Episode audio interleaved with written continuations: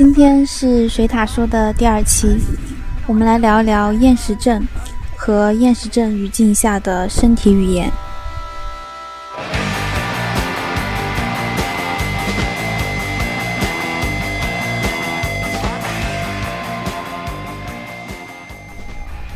开场的音乐来自于一支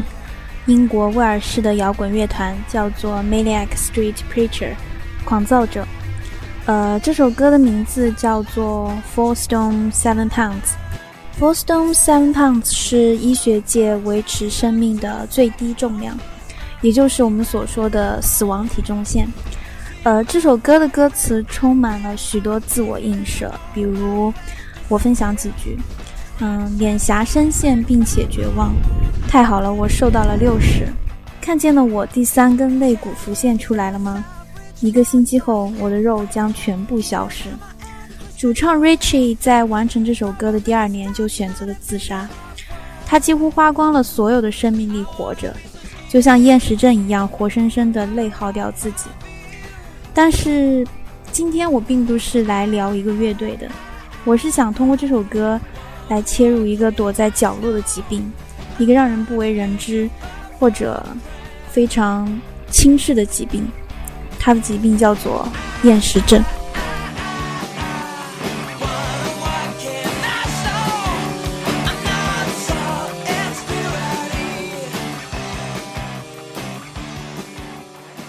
厌食症其实是进食障碍的一种。进食障碍是指控制体重的行为，它伴随有异常的进食习惯，并且会产生生理障碍。主要有四种，第一种就是神经性厌食症。第二种是神经性贪食症，第三种是不典型进食障碍，第四种是暴食症。但是今天我想说的主要是厌食症患者，因为厌食症患者主要以围绕减少体重进行各种活动，他们不不但进行有意节食，严格控制主食量及脂肪、蛋白质摄入量，还增加每日的活动量，以远低于病人应有的体重标准。常常呈现出憔悴、极度消瘦、严重营养不良的躯体状态，但是这种躯体状态并没有给他们带来困扰，反而病人会因此感到欣慰或者是安稳。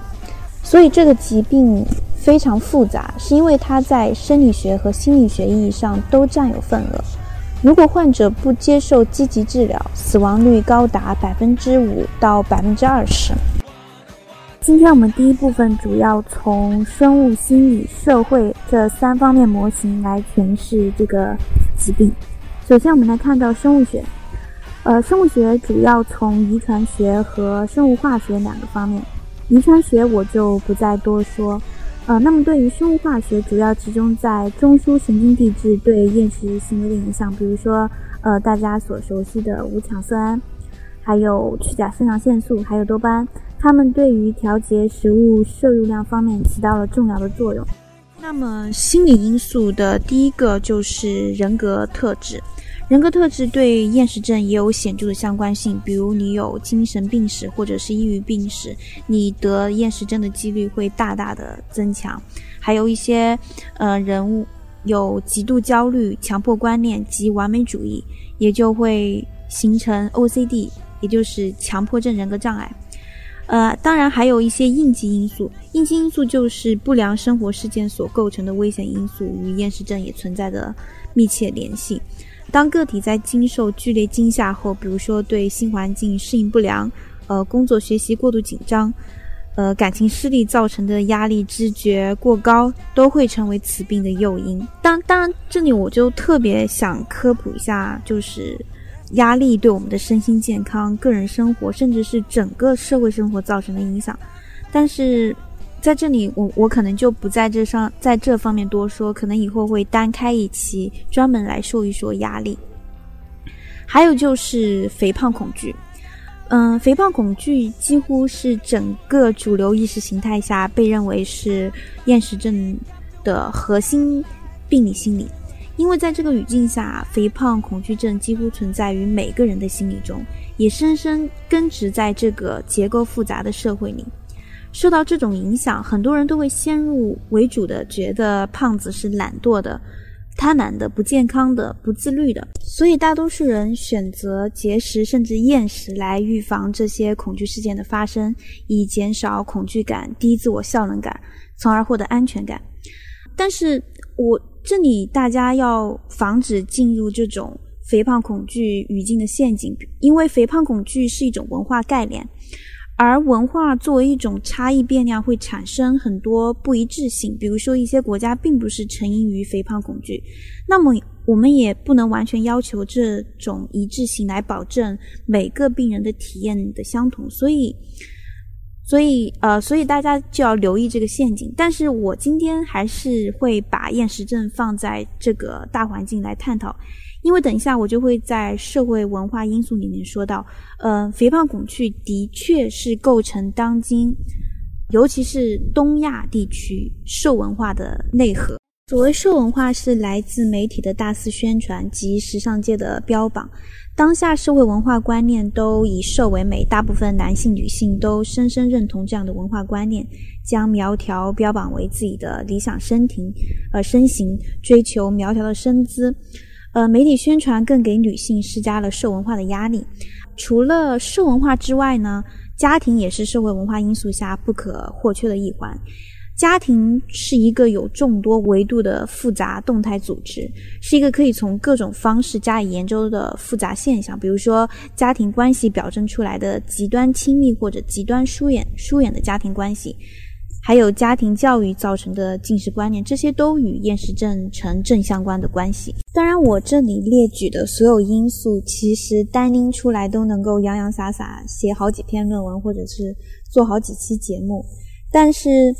嗯，当我们看到厌食症患者骨瘦如柴的身躯，当当他们这种身躯给我们带来最触目惊心的身体景观的时候，它所渗透出来的身体政治。也是当下最热门的话题之一，所以今天，呃，我们等一下就会进入到第二部分，也是我最想讲的部分，呃，也就是如题厌食症与身体。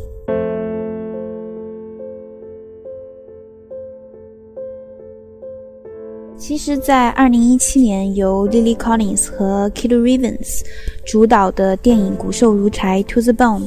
就着力刻画了厌食症的患者。尤其是女性厌食症患者，他描述了一个患有厌食症的女孩艾伦，在友情、亲情和爱情的引导下，走出了厌食怪圈，开始接受自己的身份。嗯，虽然电影并没有做到尽善尽美，但是我觉得他能够把这个问题拿出来放在荧幕上，我觉得多少都是有现实价值的，因为。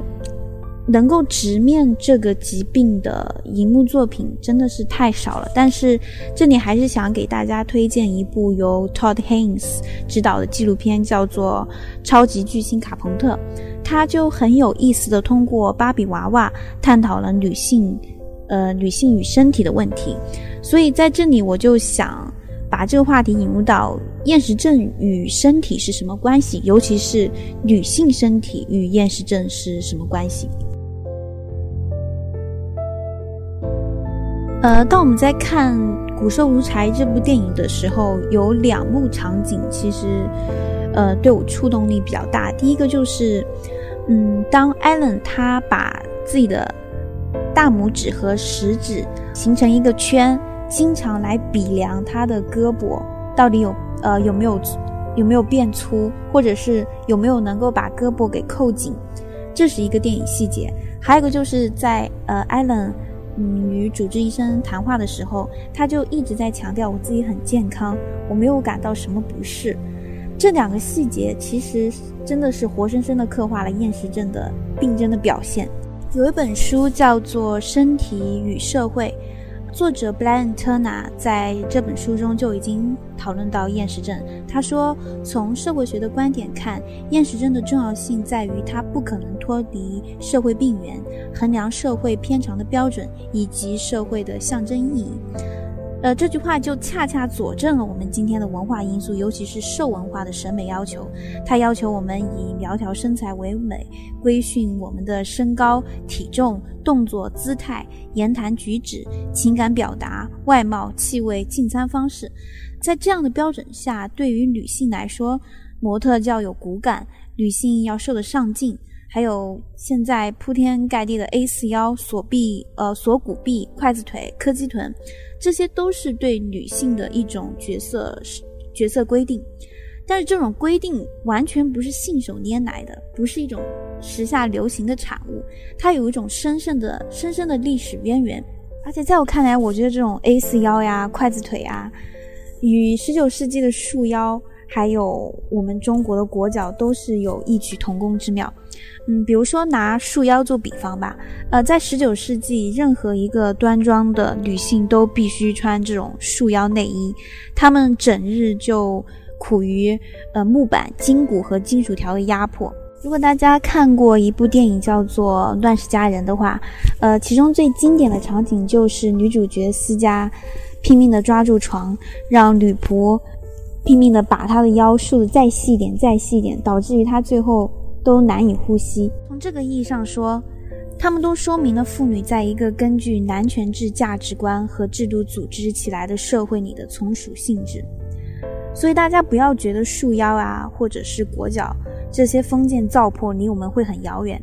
其实这种十九世纪的陋习和二十世纪通过有规律的饮食控制和锻炼来追求苗条，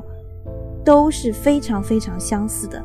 都是为了确保女性遵从某种旨在吸引男性的美的规范。其实福柯在《规训与惩罚》中就曾指出，凝视是设置了一个单向的凝视。其结果产生了被凝视者在内心自我监禁的结果。那么我刚才说到的那些规范，就像不断注视女性身体的目光，成为女性审视自己的外在压力。所以这会造成一个很麻烦的结果，就是如果女性屈从了这种压力，就会对个人的饮食实行禁欲主义式的监督。但更麻烦的是，如果她们内化了这种压力，女性就会演变成自我监禁式的自我迷失，这就解释了为什么艾伦为什么看不到自己的病态，反而一直声称自己没有什么异常，甚至非常健康。那么这种自我迷失有多恐怖呢？这些女孩子到最后只会单纯追求身体的苗条，而放弃对自己精神世界的完呃完善。她们只会让自己陷入一个美丽的陷阱，加剧了对身体焦虑情绪的普遍性。这些女孩子。他们会很本能地将自己的身体客观化、工具化。所谓客观化，就是他们认为身体是未完成的，随时是可以改变的。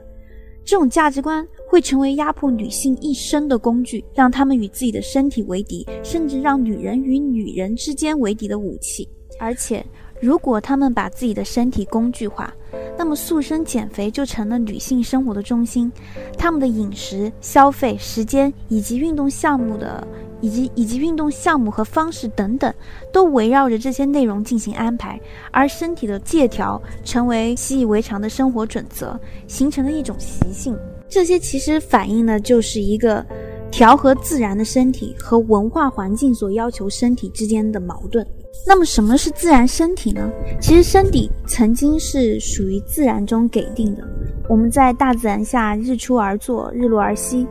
但现在我们身体变成社会的，而且有赖于我们自己的社会文化决定，尤其是作用于我们身体的社会技术，我们身体越来越成为一种我们必须去塑造，而不是简单接受的东西。其实现在。呃，视觉文化的到来，使得身体不但成为种种理论思考对象，而且更加成为一种重要的视觉符号。现代性的女性身体成为她们塑造自我风格的一个重要工具。因此，对于一个女性的身体的控制和改造，是许多女性证明自我或者给他者一种社会提示的手段。最后，我想呼吁女孩子。生活中有太多值得奋斗和偏执的事情。你只有一个健康的身体，才会有一个健康的躯体；而你只有一个健康的躯体，你才有一个美好的作品。而这些作品，就能够恰恰证明自己，你值得有一个美好的生活。